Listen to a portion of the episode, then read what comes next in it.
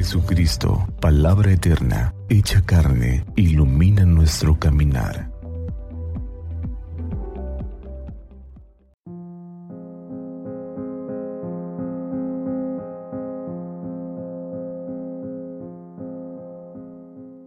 ...6 de noviembre de 2023...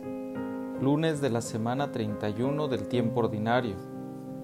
Lectura del Santo Evangelio según San Lucas. En aquel tiempo Jesús dijo al jefe de los fariseos que lo había invitado a comer, Cuando des una comida o una cena no invites a tus amigos, ni a tus hermanos, ni a tus parientes, ni a los vecinos ricos, porque puede ser que ellos te inviten a su vez, y con eso quedarías recompensado.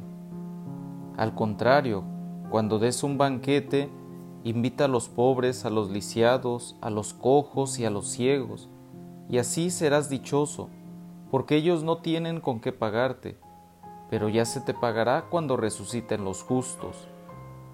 Palabra del Señor. Gloria a ti, Señor Jesús.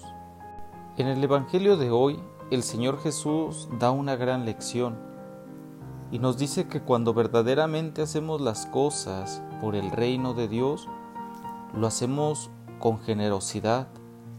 Nace el hacer algo por amor sin esperar recompensa, ya que se entiende que todo lo que hemos recibido viene de parte de Dios gratuitamente.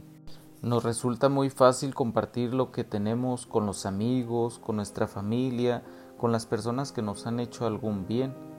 De hecho, en la mentalidad judía quedaba la obligación de invitar a quien te había invitado por cortesía y para no deber nada.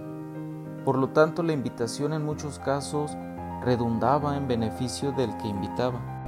Al recibir la recompensa, podía ser un compartir, pero para recibir.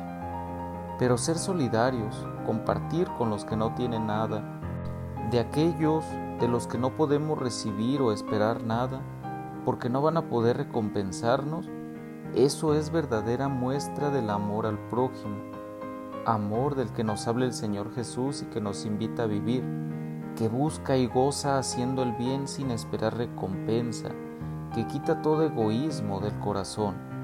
Es de la enseñanza que Jesús nos da el día de hoy, porque solo cuando compartimos con amor, sin egoísmo, sin esperar retribución, podremos encontrar la felicidad de dar. No hay que olvidar que hay más gozo en dar que en recibir. Que Santa María de Guadalupe nuestra Madre nos cubra con su manto, y que iluminados con las palabras de su Hijo tengamos un día lleno de bendiciones.